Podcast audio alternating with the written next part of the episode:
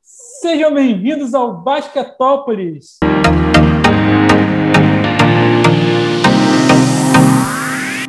Esse é o nosso podcast. Estamos aqui na nossa segunda edição para falar sobre esses playoffs que eu estou achando maravilhoso, me divertindo muito com essas idas e vindas. E estou aqui com o meu amigo Rafael Rocha. Fala, Rafa! Como é que estão as coisas aí, curtindo esse, esses playoffs? Opa, bom dia, boa tarde, boa noite. É um prazer estar fazendo esse nosso segundo episódio aqui, nosso segundo programa.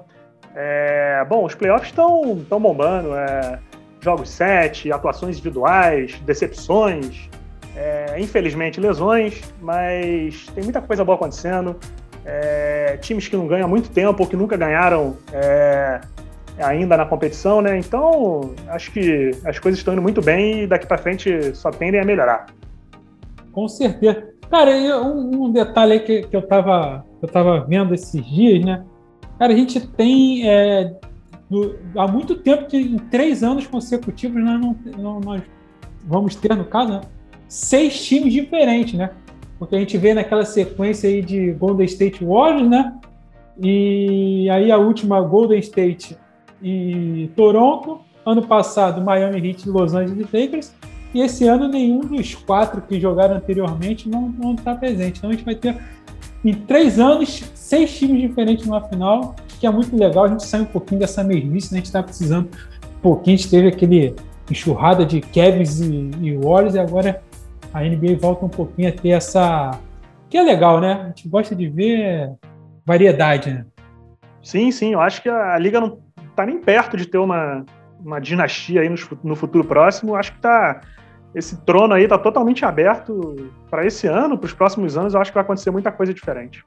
Muito bom, muito bom. Então vamos, vamos começar. Eu vou explicar um pouquinho a dinâmica que a gente vai fazer aqui. Primeiro a gente vai falar do leste, vai falar das semifinais do leste e logo e a final também. E depois a gente parte lá para a Conferência Oeste, falando das semifinais e da final também. Então vamos começar é, falando de Atlanta Hawks e Philadelphia 76ers. Uma série que, vou contar o resumo dela, começou 1 a 0 para o Atlanta, né? Atlanta fez um bom jogo, ganhou na Philadelphia. 1 a 1 2 a 1 Philadelphia, 2 a 2 3 a 2 é, Atlanta numa virada espetacular, 3 a 3 em Atlanta e 4 a 3 para o Atlanta ganhando no jogo 7. Meu amigo Rafa, e aí, cara, como é que você viu essa série? O que, que dá para chegar de conclusão? Tem muita coisa de, de, de se falar dessa série, principalmente com relação ao elenco de apoio do Philadelphia, né? O que você acha aí? É, eu acho que é, Philadelphia teve tudo para passar. É, teve o jogo 5, né? Que abriu uma vantagem é, gigantesca foi o jogo 5? Não lembro, mas. Foi, foi o jogo 5. Foi o jogo 5, né? O jogo, o jogo 4 existiu uma vantagem ali, eles tomaram a virada, mas não foi tanto. O jogo 5 foi uma coisa mais gritante, né? 20. Eu lembro que, eu vou ser bem sincero, eu estava olhando, não estava vendo o jogo, e, e, iria me preparar para assistir. Vi que estava 20 e poucos pontos, eu falei, já era. Né? A Philadelphia vai fazer, vai fazer 3 a 2 e vamos para o jogo 6. Mas aí fomos surpreendidos, né? É, eu, eu acho o seguinte, a Philadelphia teve tudo para passar, mesmo com a lesão do Embiid, eu acho que isso não acabou. Foi uma das coisas, assim, não fez a menor diferença. Eu acho que o Embiid entregou, entregou o que ele podia entregar nessa série. É, e assim, eu acho que há dois responsáveis é, pela, por essa derrocada do Philadelphia, que são Ben Simmons e Doc Rivers. É, um pelo que deixou de fazer dentro de quadra, e o outro porque pelo segundo ano seguido perde jogo 7, é, demora a ajustar, tem um problema de confiança dos jogadores, parece que o elenco não entrega o, que ele pede. Então, assim, eu acho que é, ficam esses dois pontos de interrogação aí para o que vai ser daqui para frente: a carreira do Ben Simmons e o espaço do Doc Rivers no NBA. Não acredito que ele vá ser demitido agora do Philadelphia, mas eu acho que, assim, esses últimos anos de Doc Rivers é, é para você parar e pensar se ele ainda é um treinador de, de ponta na NBA.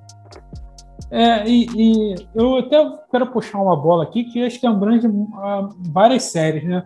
Eu não sei que eu comecei a pensar nisso nesses últimos, né, somente nessas semifinais de conferência. Eu, eu acho que a gente está começando a separar, né? Mas eu consigo, estou começando a conseguir separar o seguinte: existem técnicos muito bons em formação de elenco que são muito úteis para uma temporada regular.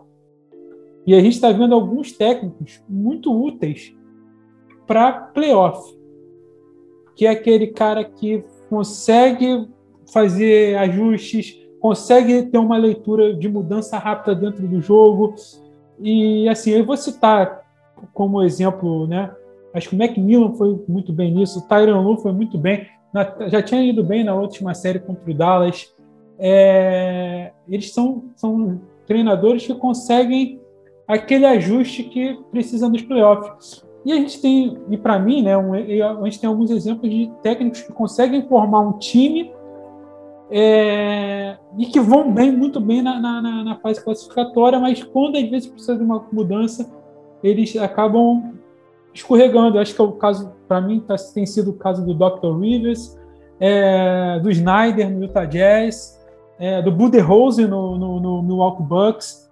É, eu não sei se você concorda com isso. Eu acho que tá faltando. Eu acho que o, o, o Dr. Rivers é um cara que está se tornando travado, previsível, monta um bom elenco ali para a temporada, mas acaba não conseguindo sair daquilo ali que ele montou. É, eu, eu, eu, estenderia essa, essa discussão até para o front office, para o general manager. É, eu acho que, assim, a hora que o técnico precisa é, agir realmente agora. É, eu acho que montagem de elenco é mais um papel do general manager. E, assim, você pensando em temporada regular, eu acho que o papel do treinador é mais de, de, de organizar as coisas ali, né?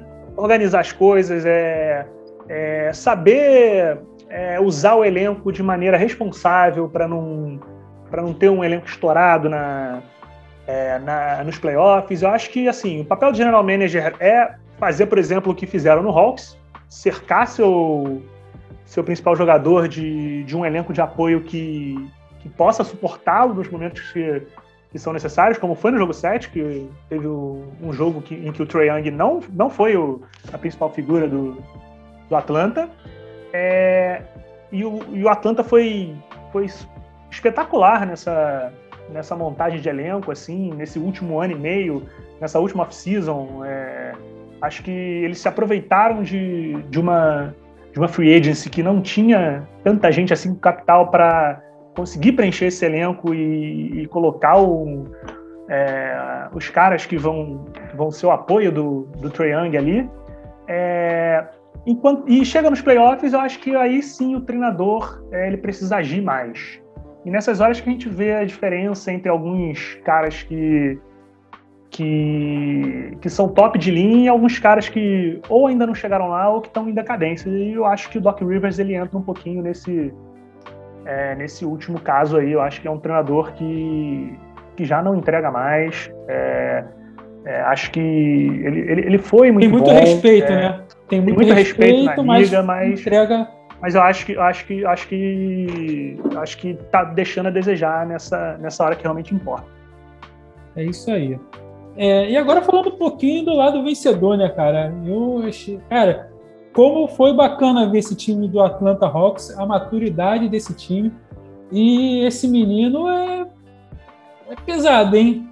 Ontem sim, sim. fez um jogo 7, assim, na maioria do tempo abaixo, mas na hora que precisou foi muito grande. E, assim, é muito legal de ver mais um cara entrando na, na liga, assim, né? E um time um time que soube se encontrar, né, dentro do, de todas as adversidades que passou pela temporada, né, lesão, tudo mais, e chegou muito pronto aí nos playoffs. Achei que foi uma prova e é um time que, assim, se não for nessa temporada, né, acredito que, assim, de repente vai ser vai ser um time que de repente vai ser bem alimentado, né, nas próximas temporadas aí para ficar cada vez mais forte.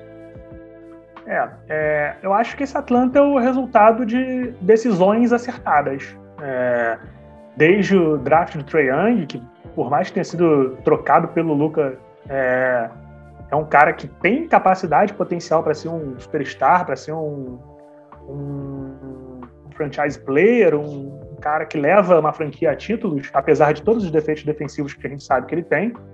É, a decisão de trazer o Capelá de Houston, é, as decisões tomadas na, na última off-season, em que, em que o elenco foi preenchido de uma maneira muito inteligente, trazendo Bogdanovich, trazendo Gallinari, é, e também a decisão é, importante de você trocar de treinador no meio da temporada, é, que não é fácil de fazer.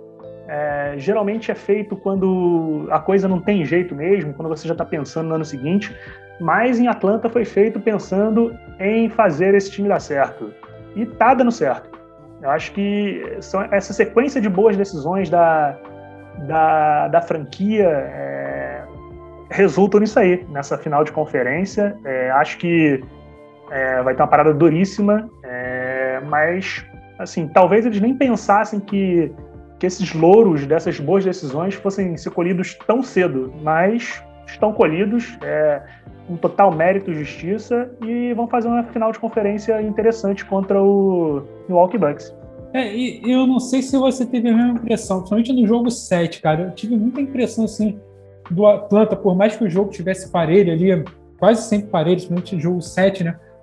Mas me dava muita impressão do que o Atlanta estava muito senhor de que iria ganhar o jogo. De, de da, da, forma como os jogadores lidavam com os ataques, é, como eles é, estavam concentrados. Eu, eu via um, um, time do Philadelphia parecer muito nervoso, muito assim assustado com aquilo. Eu não sei se, se você tem a mesma impressão que eu. Era, era o time seguro da série. É, era o que. Era, era, era o Seed 1, era o que tinha um plano, é, que tinha que tinha o plano de, de jogo, é, que cada um ali sabia o que tinha que fazer que não tinha nenhum jogador ali é, passando por um momento de instabilidade ou de falta de confiança. Acho que todo mundo estava é, querendo, todo mundo estava é, afim, todo mundo sabia exatamente qual era o papel. É, teve o jogo do Kevin Herter, que foi uma coisa sensacional, e aí pegando um ponto fraco também do, é, do time de Filadélfia, que é a defesa do Seth Curry, é, que é, um dos piores jogadores de defesa da NBA, na minha opinião. É, por mais que o Trae Young também seja e, e, e, haja esse, entre aspas, empate entre, entre, os dois, entre as duas equipes nesse sentido, mas não tem como você é, deixar é, um marcando o outro, né? O Seth Curry e o Trae Young, porque se você deixar o Seth Curry no, no Trae Young, não tem jeito. É, então acabou que o Seth Curry sobrava em alguém e esse alguém era o Huerter e ele acabou decidindo o jogo, né? Foi, achei que ele foi um dos que, assim, muito maduros também, assim, dentro.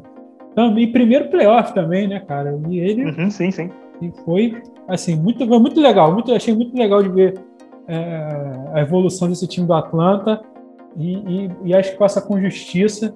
Né? E, o, e o Philadelphia vai ter que rever, é, principalmente porque esse o The Process, né? The Process, né? The Process. É, tá talvez não, não vingue, né, cara? Tá começando a ficar uma coisa desgastada, as próprias declarações pós-jogo acho que mostram isso.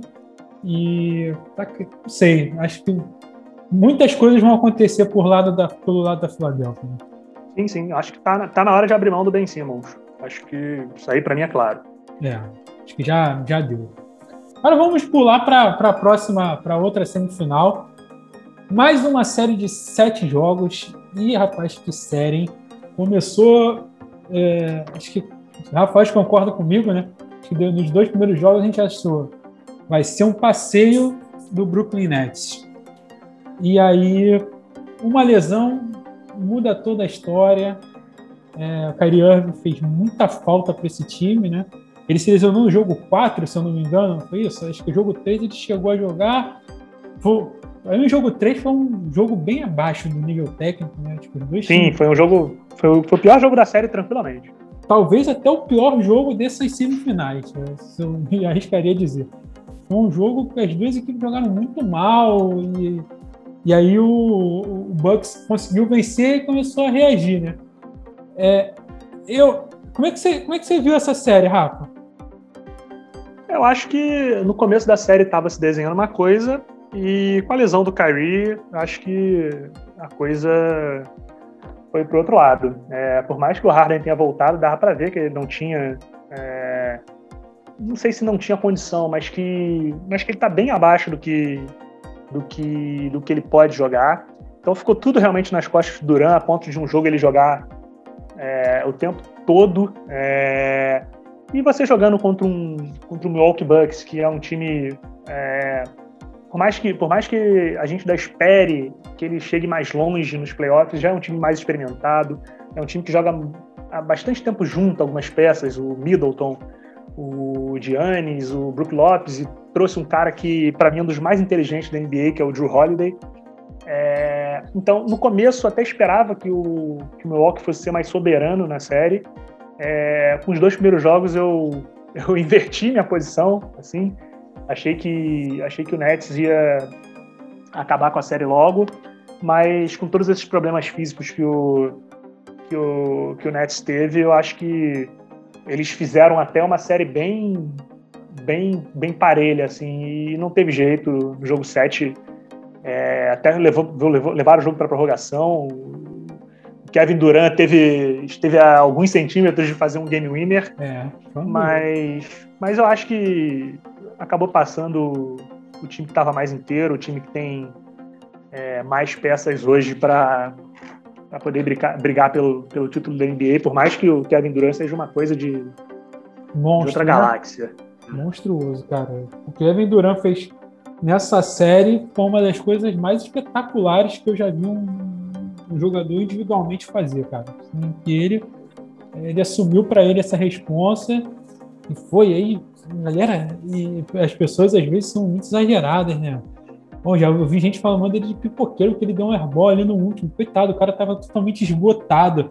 No último ah. suspiro dele de energia, ele tentou fazer um lance, não foi, mas acho que não a exigência física, a exigência física é, para pro Kyrie, pro Kyrie não, pro, pro Kevin Durant nessa série, é, foi um negócio assim que realmente no final ele estava esgotado. É, acho que ele foi até onde deu é, e o último, último respiro dele realmente foi, foi aquela bola que levou o jogo para prorrogação. E na prorrogação você via que ele estava sem perna, que ele já estava puxando da onde não tinha.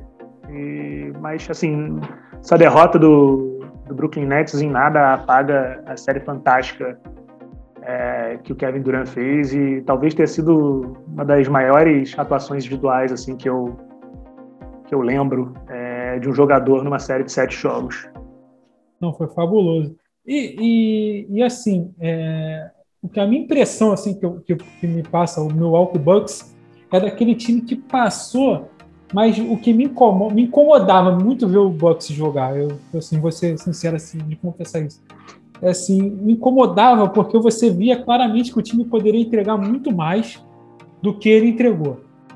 É, e, e eu, eu, acho que, e, e mesmo passando, mesmo se ganhar, para mim, o, o está fazendo um trabalho muito fraco. Principalmente nessa parte de playoffs, é muito decepcionante a forma como o Milwaukee Bucks ganha. É igual aquele time de futebol, né, que ganha de 1 a 0, mas não convence. Pelo menos a minha sensação é essa. Eu vejo um time do Milwaukee com, com que eu acho que tem um potencial muito maior do que ele mostrou, principalmente nessa série. série contra o Heat foi bem, mas acho que também o Heat, muito pelo conta que o Heat estava muito abaixo. Mas essa série, é, acho que não explorou, ele não conseguiu explorar os defeitos ali do, do, do, do Nets, principalmente quando o Harden voltou que tinham defeitos defensivos ali que você podia explorar, é, não, não, não, não, não vingou. Acho que, que passou pelo, pelo individual né, e pelos problemas ali do net. É, que o net. É, eu, pode falar. Eu acho que essa vitória em cima do, do Nets talvez tenha salvado o emprego do Budenholzer e ele ganhe mais um ano aí, pelo menos. É, à frente. Dependendo, obviamente, do que acontecer daqui para frente. Eu acho que o Milwaukee é um dos favoritos a, a conquistar a NBA agora. E eu acho que conquistando a NBA ele, ele não vai ter mais esse problema, né? Das pessoas. É, de é, Quem sabe ficarem também... questionando é, o emprego dele, né? Mas, mas assim, é impressionante como, é, como esse time joga abaixo do que pode. É, é, por vezes o time é muito pobre ofensivamente. Muito, muito pobre. Me incomoda é. muito essa pobreza.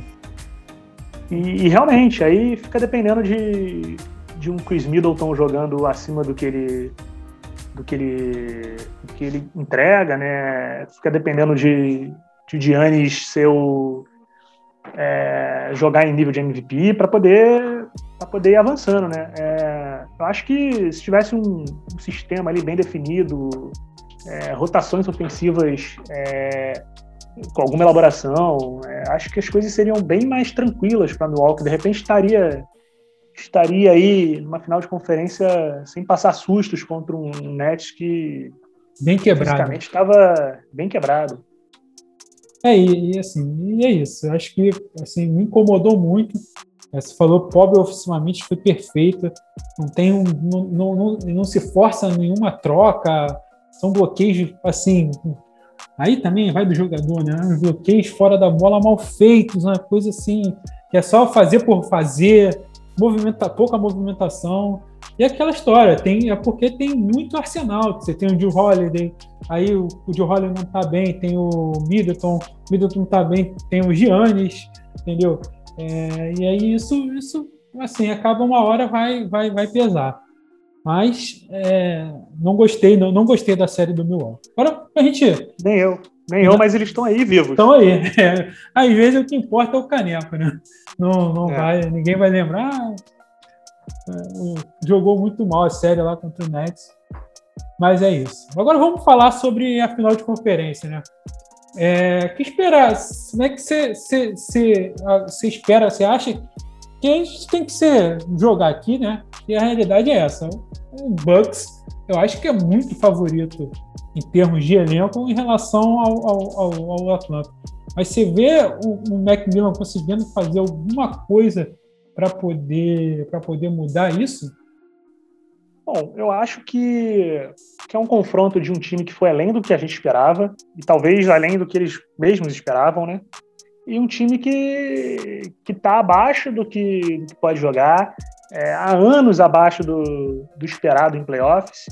É, então, assim, eu vejo um favorito destacado, que é o Milwaukee Bucks. É, acho que se o time jogar é, certinho, não tiver os problemas que, apresent, que apresentou na série do na série contra o Brooklyn Nets, eu acho que eu acho que, que é capaz de, de ganhar com alguma tranquilidade.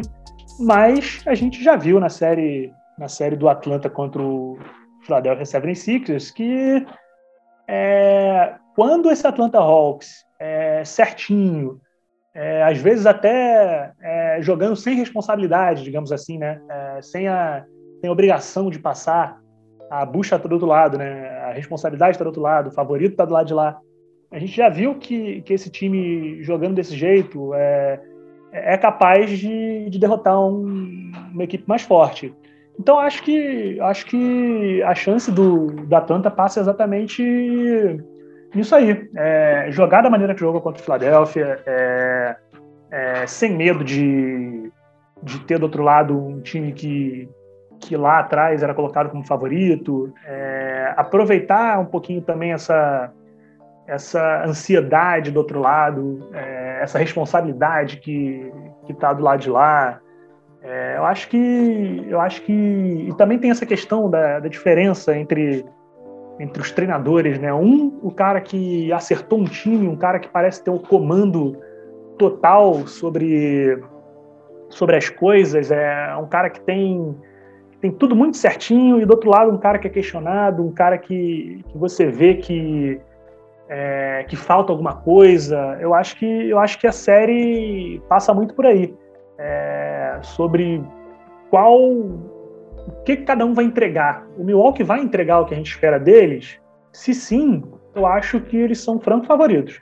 Se não, se tiver algum problema relacionado a isso que a gente falou, assim, falta de falta de rotações ofensivas, é, desinteresse às vezes, é, não saber o que fazer com a bola na mão. A gente viu o Giannis, por exemplo, tacando a bola de três muitas vezes no jogo 7. É, eu acho que, eu acho que se, se, se, essa, se esses problemas continuarem acontecendo no Milwaukee, é, relacionados a, a, comando, relacionados a treinador, relacionados à própria capacidade de, de o time de ser reventado numa partida, de fazer alguma coisa diferente se for necessário, é, eu acho que se, se, se, o, se o Milwaukee for, tiver sucesso nisso, passa tranquilo. Se não, o Atlanta tem chance de beliscar uma final de NBA.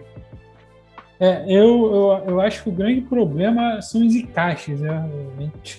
Eu acho que o encaixe do, do, do, do pro Atlanta é o pior possível, né? Principalmente defensivamente, acho que complica muito, né? Acho que é, o Capela vai ter que pegar o Bruto Lopes, né? E aí eu fico me perguntando, quem marca o Giannis? Quem marca o Trey? Oh, perdão, quem marca o, o Joe Holiday? Então eu acho que é, é, um, é, um, é um cenário um pouco complicado, em termos de, principalmente defensivos. Um eu pouco não, é muito. É, eu estava até conversando com, com, com outro Rafael, amigo nosso.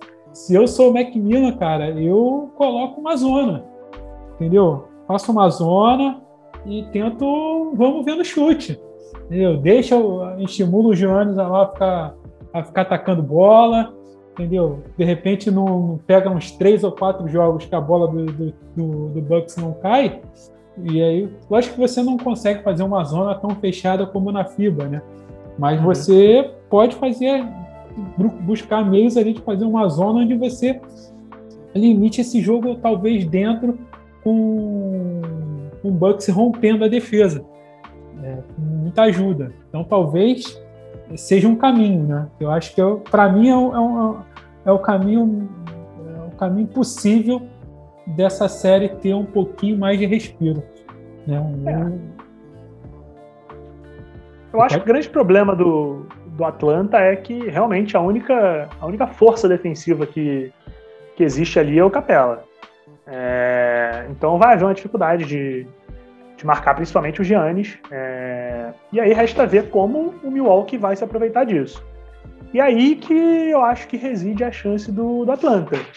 Porque talvez fosse um, um time com um, treinador provado, um treinador é, de competência é, reconhecida, um treinador que você não questionasse tanto a, as decisões dele é, nesses momentos, eu acho que não haveria problema nenhum para Milwaukee. Eu acho que seria uma série, Tranquilo. lógico, não fácil, mas eu assim não, não teria jogos fáceis, não teria atropelos, é, mas assim uma série com jogos, jogos, jogos relativamente difíceis, mas que o Atlanta, que o Atlanta não, que o, que o Milwaukee ganharia no final e de repente poderia fazer um 4 a 0 um 4 a 1 Mas como, como o Milwaukee tem esse problema, esse problema que a gente já, já aconteceu né, nessa temporada, na série contra o Brooklyn, já aconteceu em outras temporadas de você é, não saber exatamente o que eles vão fazer no ataque, é, é, decisões pobres. É, então, eu acho que a chance do Atlanta fica aí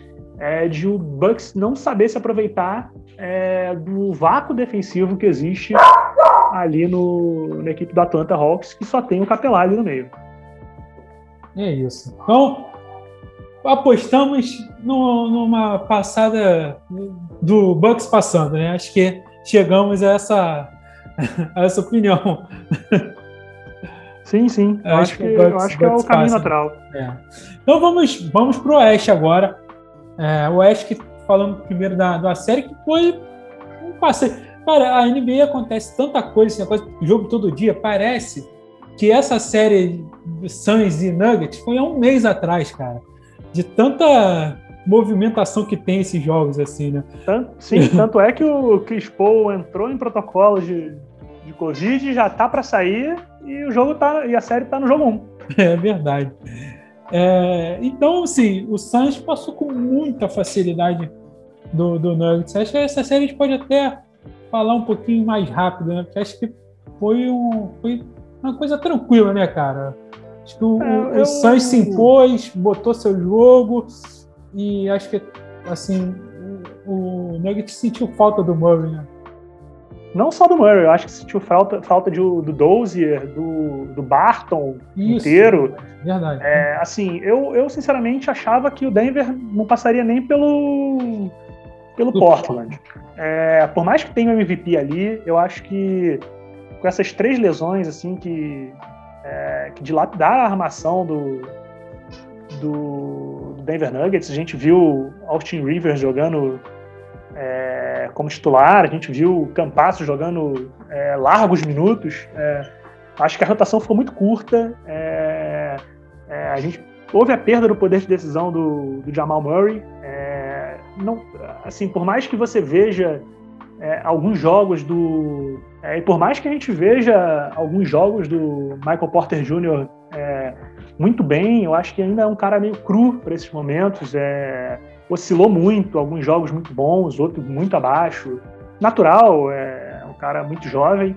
Então acho que faltou realmente, faltou, faltou talento, faltou qualidade ali é, é, nesse elenco do Denver, e não tanto por culpa do elenco em si, né? Porque talento tem ali, o Jamal Murray é fenomenal, a gente sabe o que ele fez na bolha. É, foi por causa das lesões mesmo. Então, assim, acho que o Denver foi, foi para a segunda rodada é, e pegou um time que, que talvez seja o mais certinho dos que sobraram. É, tem um general dentro de quadra, dentro de quadra que é o Chris Paul. É, tem um, um cara com poder de fogo. Um general que os soldados ali sabem o que fazer mesmo sem ele em quadra. Isso sim, é sim. importantíssimo. Tem um, tem um, tem um cara com poder de fogo incrível que é o Devin Booker.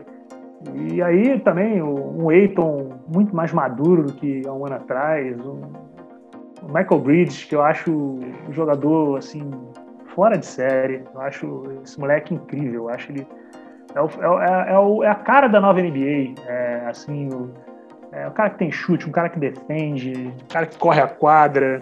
Acho que é um jogador que faz todas as funções ali muito certinho. É, então, assim, eu acho que. Eu acho que ganhou realmente o melhor time e o melhor elenco. É, então, não, não, não, foi nenhuma surpresa. É, nem, nem a vitória do Phoenix e nem tanta facilidade assim, levando em consideração que, que o Denver estava é, com todos esses problemas físicos. É verdade. Acho que para o Denver, acho que a notícia boa é que o Campasso é um jogador de NBA. Eu acho que essa aqui, sim, sim. nesses playoffs, eu acho que essa é a, é a grande notícia boa ali para eles. Mas é uma campanha digna do Nuggets. É, e, assim, acho que a notícia que... boa é, ter ganho uma, ter ganho uma série e é, mesmo, mesmo com todos esses problemas, é, ter chegado, chegado numa, numa semifinal de conferência.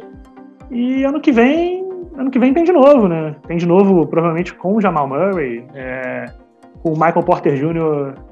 mais maduro, com, com o Jokic MVP. Acho que é, não, não, não, não foi uma, uma quebra é, do caminho do Nuggets rumo a alguma coisa maior. Foi só é mais um. É só um aprendizado, né?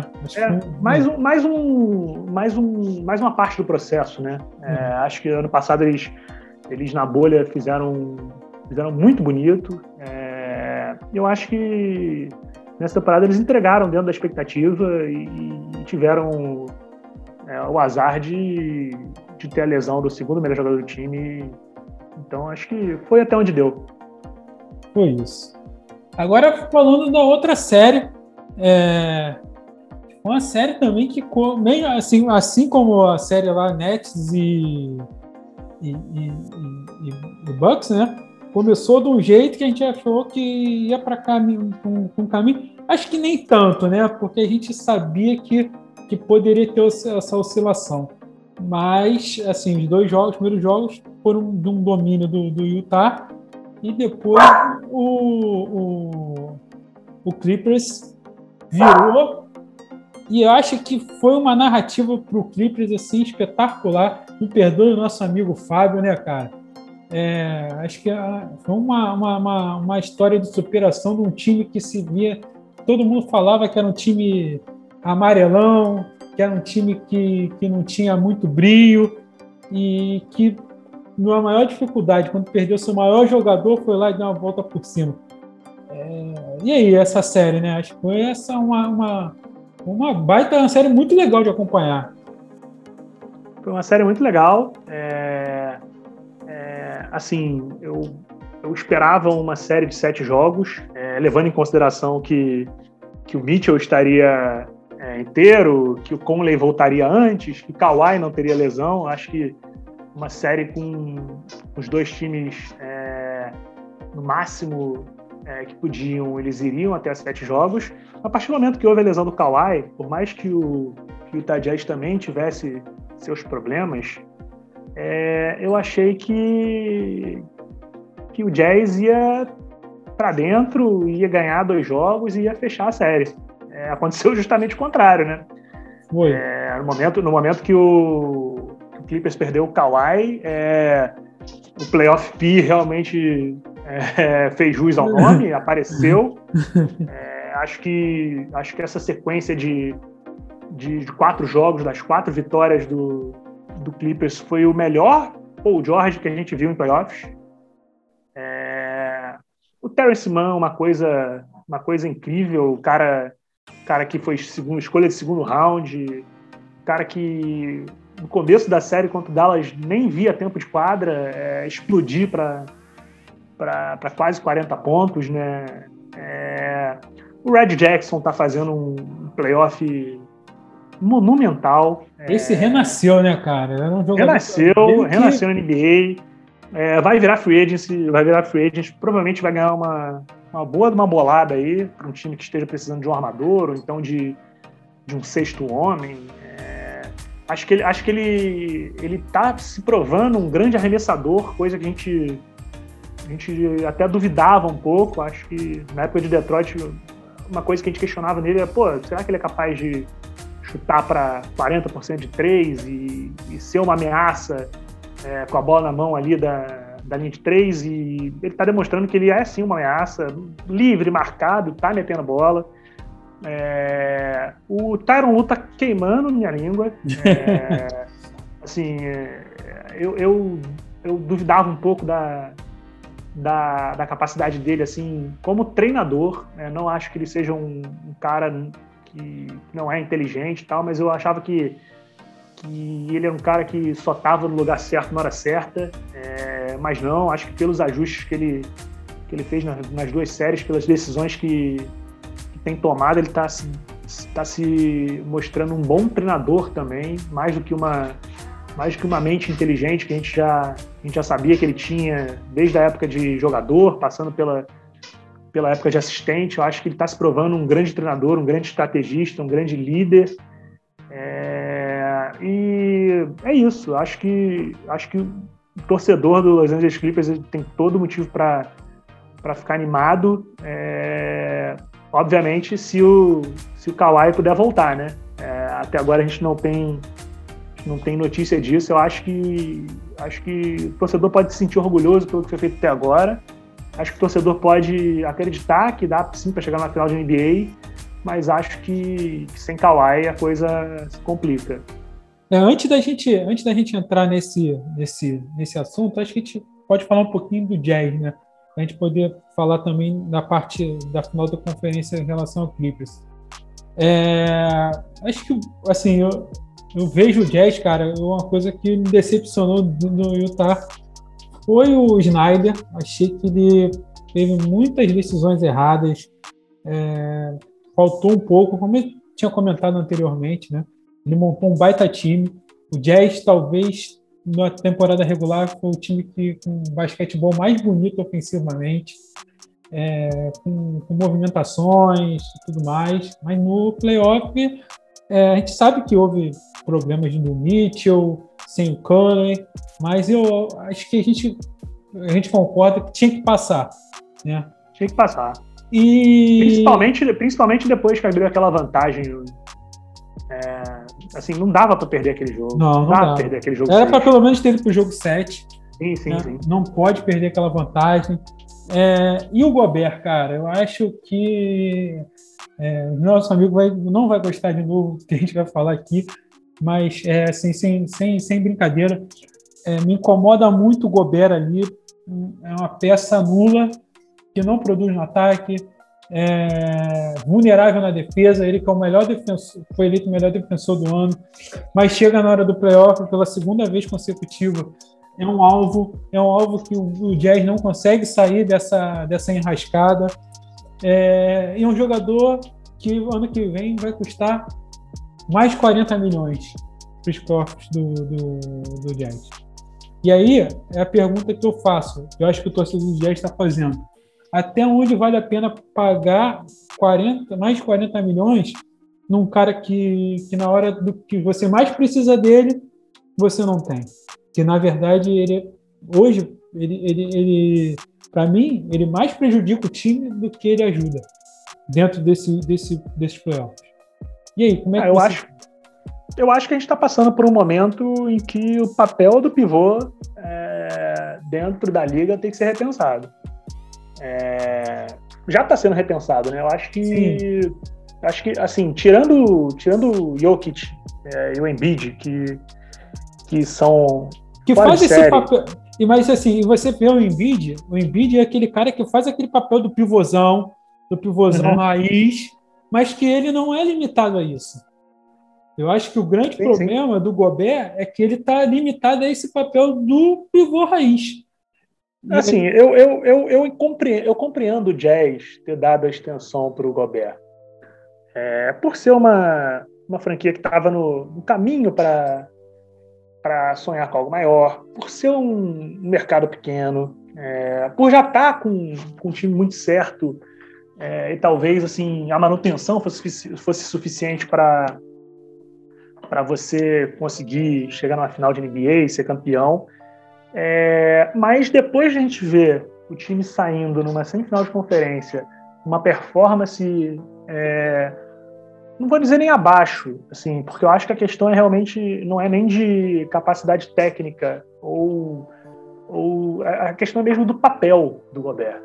É, então eu não consigo nem dizer assim, ah, o Gobert jogou abaixo do que, do que a gente espera dele, não. Eu acho que eu acho que a questão é realmente qual é o papel de um pivô como o Gobert hoje em dia dentro de um time é, na NBA e principalmente nos playoffs? Assim, que durante a temporada regular você consegue, é, você consegue, você consegue é, passar tranquilamente. É, você consegue passar tranquilamente. Você vai perder um jogo ali porque um time fez um ajuste, mas no seguinte ele vai estar tá lá e vai ser uma força defensiva e seu time vai ganhar porque ele fez um papel sensacional protegendo o aro e fazendo os bloqueios e se aproveitando de umas bolas tranquilas no ataque.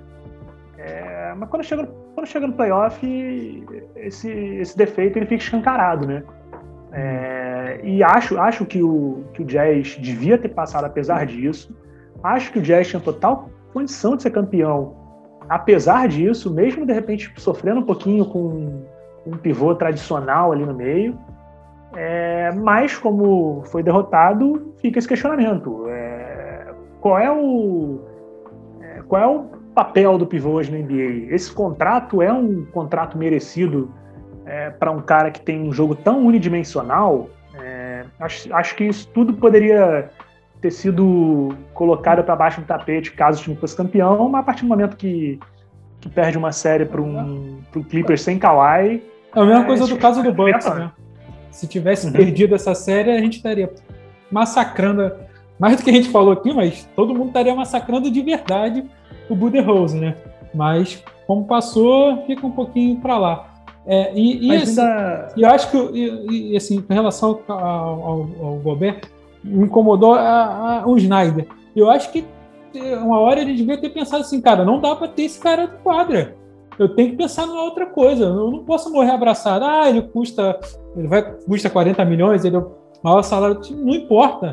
O que importa é ganhar o jogo.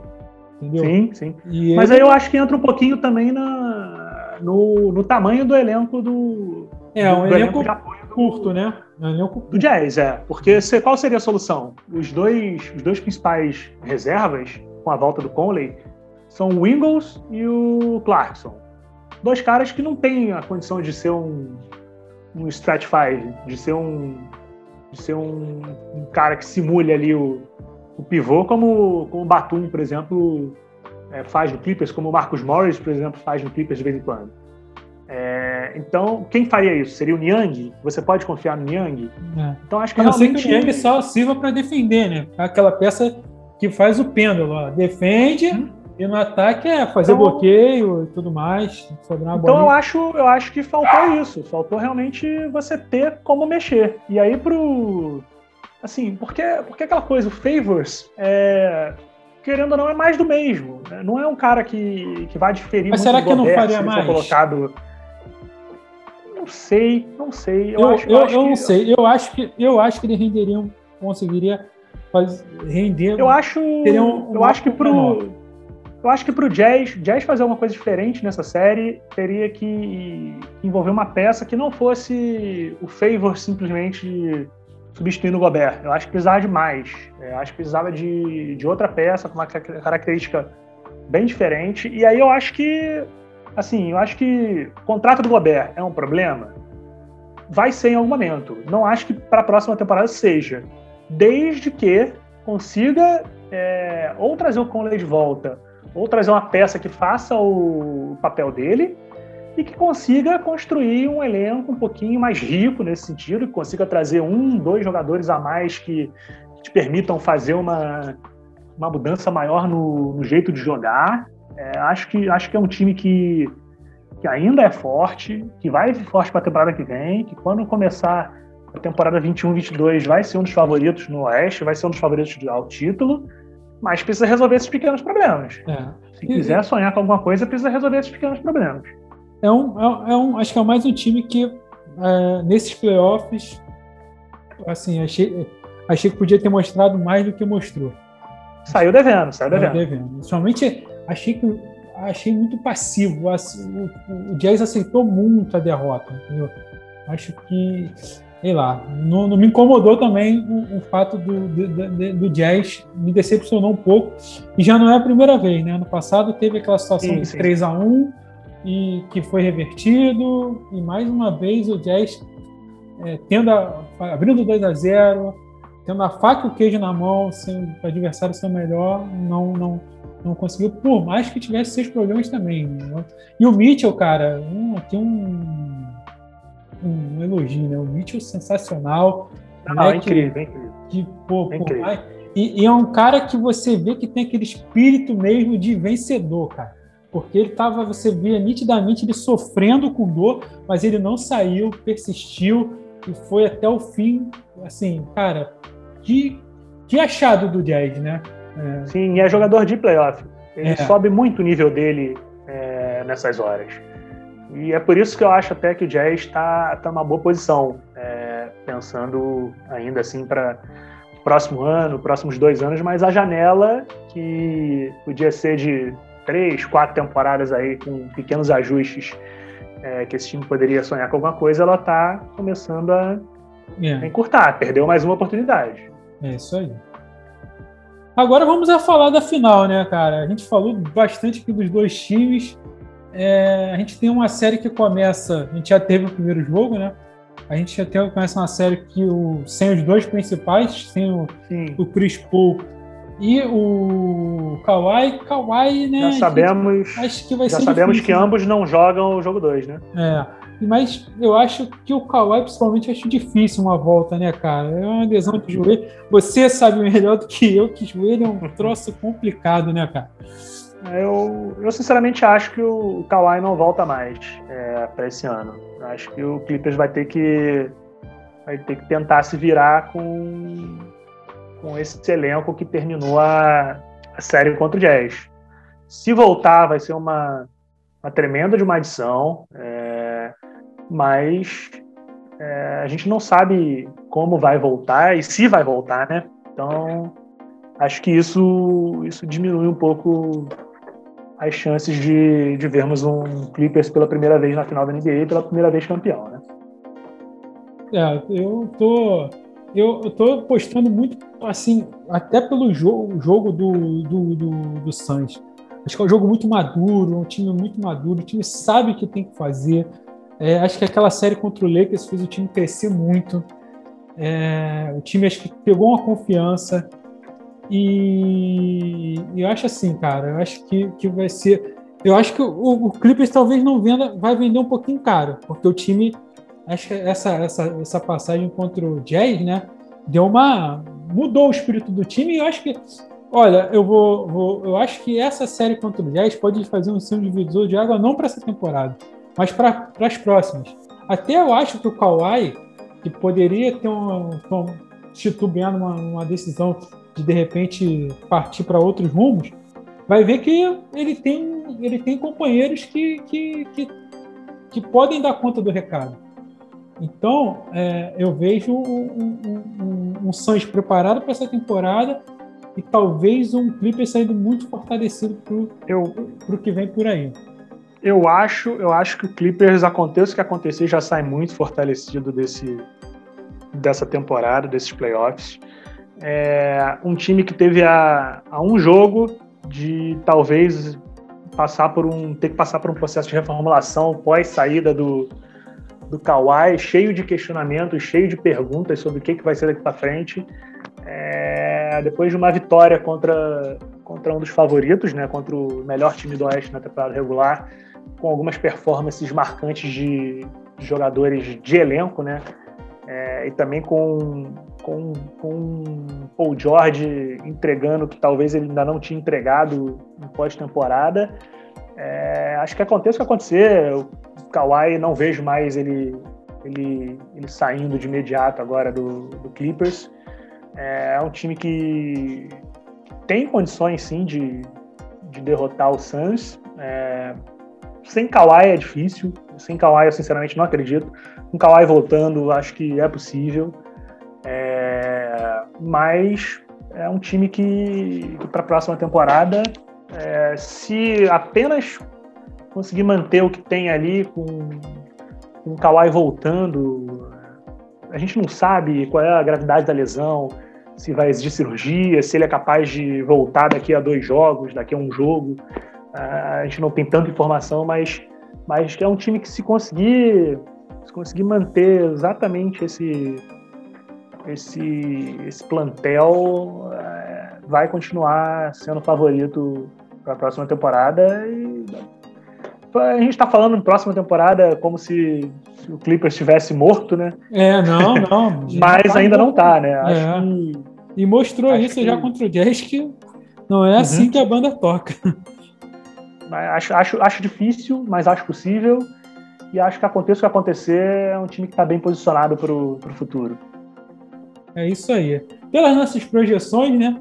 Afinal, seria Suns e Milwaukee, Milwaukee Bucks. E, e Suns. Suns. Talvez uma final. O Milwaukee a gente até poderia dizer que sim, né? Mas no início da temporada lá atrás, o Suns eu não, a gente não, não. Se for Suns e Hawks, então é coisa é. para quebrar a banca, né? Das duas apostas. sim, sim.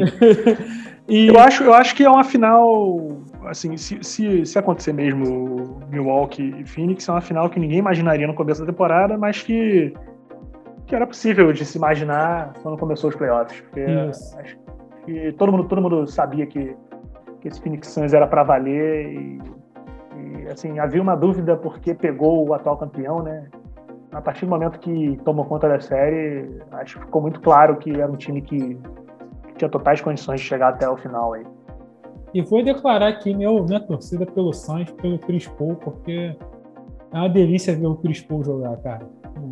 É, sim, sim. O cara é bárbaro. Também, também, tá, também declaro minha torcida pelo, pelo, pelo Phoenix daqui para frente. e, e se acontecer essa final, acho que os, os dois derrotados vão sair fortalecidos, né? Como a gente comentou. Vão sair muito de boa. Se, for, se chegar essa final e os, acho que se acontecer essa final, os quatro vão estar muito contentes do que aconteceu, cara. Provavelmente, né? A gente não sabe, mas. Eu, eu acho que o único, o único time que corre algum risco de, de ter algum problema com uma eventual eliminação é o Milwaukee. Eu acho é, que verdade. os três estão muito tranquilos em relação É verdade, é verdade. Acho que qualquer, o Milwaukee, acho que agora é, é o que está mais com a, com, a, com, a, com a faca no pescoço, né, ali. Sim, sim. Até pelo adversário também. É, acho que também. Se pega, pegam, se pega uma equipe é, não mais forte, né? Porque pega o Filadélfia, talvez, né? A gente pega, é, acho que se pega, se pega uma equipe. É uma equipe que, que a gente imaginava que ia bater de frente quando tudo começou. Acho que eu acho que não haveria problema, mas eu acho que uma derrota para um, um time que está numa jornada que está indo além do que a gente esperava pode ser um pouquinho traumática. É verdade. Rafa. E outra, uma última observação: é, são três treinadores negros é, entre os quatro que faltam. Pô. Sim, sim, eu acho que é muito importante para a liga, é uma liga que é feita por, em sua grande maioria, de atletas negros, é, que muitas vezes não tem é, tanta oportunidade quando termina sua carreira de, de alcançar é, papéis importantes como técnico, como, como gerente, como, como, como pessoas grandes nas franquias, né? É, mas eu acho que prova mais uma vez aí que o talento está aí, é só dar oportunidade. Com certeza. E torço para que na próxima temporada a gente esteja falando ou de uma mulher lá brigando nas cabeças, ou falando é, que tem uma mulher na NBA e gente aqui debatendo como é que ela foi no, no, no seu, no seu trabalho. Tomara que essa oportunidade exista para uma, duas, quantas forem. Se for se, se mostrar capacidade, tem que estar tá lá. Não importa sexo, cor, nada, né? Isso, é que é o, e é o mais assim, assim como eu declarei minha torcida aqui pelo, pelo Phoenix Suns, né? Pro resto dos playoffs, eu declaro minha torcida para Beck Hammond aí, qualquer, do, qualquer dos cargos vagos que, que existem hoje na NBA. Acho que para onde tá ela for, hora, vai estar tá bem, passou vai hora, estar tá bem servido, porque é uma, é uma profissional de uma competência reconhecida, gigantesca, e, e acho que acho que a gente está sonhando com esse momento aí desde que a gente a gente vê que ela está tá pronta, né? tá fazendo entrevista aí para para ah, pô, treinador não sei onde, Beck Raymond, candidata, e chega lá e chega no final e ela não pega esse, esse, esse trabalho. Eu acho que está mais que na hora. Minha torcida, minha torcida para que ela consiga é, consiga virar head coach aí na NBA e, parece que parece que a melhor possibilidade hoje é no Portland. É, espero muito que isso aconteça, de verdade. Não, tomara mesmo, muito torcendo e que venham outras. Né? Eu acho que mostrou, mostrou competência, tem que estar. Tá. Não tem essa de. Tem que, tem que se dar, se dar tanto por, por gente que faz muito menos, se dá tanta oportunidade, por que, que não dá para as pessoas que mostram o trabalho também? Sem ficar enxergando né, se, se, é negro, se é, se é mulher, né? E é isso. Tem que, o último, a gente estava gravando um podcast aqui hoje falando muito sobre isso Espero que isso, isso mude. Mas, Rafa. Vai mudar, vai mudar. Uma hora vai mudar. É isso aí. Rafa, vamos fechando por aqui. Segundo vamos. Esse, esse, nossa segunda edição. Espero que vocês tenham gostado. É, não deixa de seguir, pô, divulga, ajuda a divulgar o nosso trabalho eu falo com um colega, pô, e pode falar, pô, não gostei disso, não gostei, concordo com isso, pô, não concordo com o que o Rafa, com o que o Edelberto falou, mas concordo com o que o Rafa falou. Pode comentar, cara. Aqui a gente gosta de escutar a opinião de vocês também. Beleza? Rafa, prazer aí estar com abraço, mais prazer uma vez. é todo meu. Prazer é todo meu. Um forte abraço. É, é, vamos, vamos ver o que acontece nos próximos dias aí. É, no próximo podcast a gente vai conseguir ter um panorama melhor do, do que vai acontecer na, nessas, nessas finais de conferência e, e como vai ser a final. É isso aí. Vamos. E tá acabando, vamos curtir que tá acabando, mas acaba a NBA, já começa o draft, já começa a free agent, então a NBA não para. Já tem loteria aí. É, já tem loteria. Eu tô aqui nervoso para amanhã. Valeu, galera. Um Valeu. forte abraço. Até um a abraço. próxima.